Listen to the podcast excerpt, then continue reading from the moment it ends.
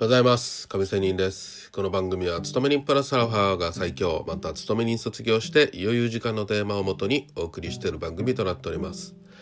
さあえ今日も FX の話なんですが投機筋の差がという話をしたいと思います。まず投機と投資という話があると思いますが、まあ、投資家というのはまあ基本的にと言っておきましょう。長い時間そのものに対してお金を投じるという人たち投機というのは売ったり買ったりという感じで、まあ、短期間に売買をするという方々ということで、まあ、これだけではないんですけどねざっくりとまず今区分けをしたいと思います。でまあ2023年の今2月3月あたりなんですが、まあ、ドル円はかなり上下激しく動いたりしていますが、まあ、ドル円で海外勢は高所恐怖症になっているのか高いところを買うのが気が引けて調整狙いをのね売りを繰り返すことが多いです。まあこれね何も海外で税だけじゃなくてさ上昇していたらですよなんかここで買えないよなとそろそろ調整下落が来るんじゃないかなと思いますよね。うん、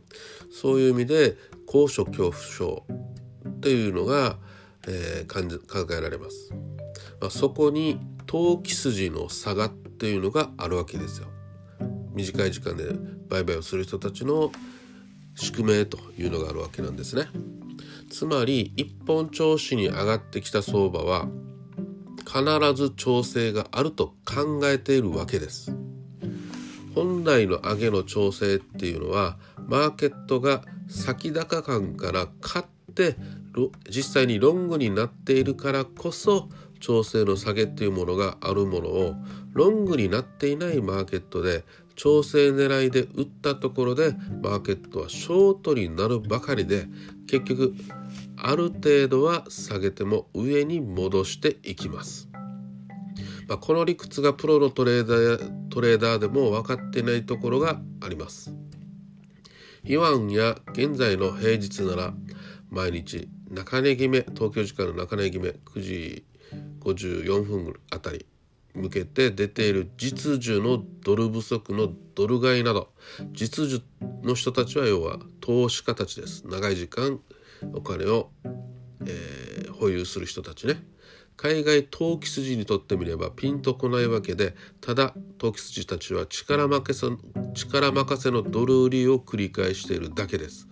しかしそうして繰り返して売ったとしてもショートになりますしそしてオーバーナイト一夜越しをすればスワップポイントを払わなければならず結局は買い戻さなければいけません。これほどさように相場には一手こいの投機のレンジ相場と実際に資金が一方向に流れることによってトレンド相場の区別がついていない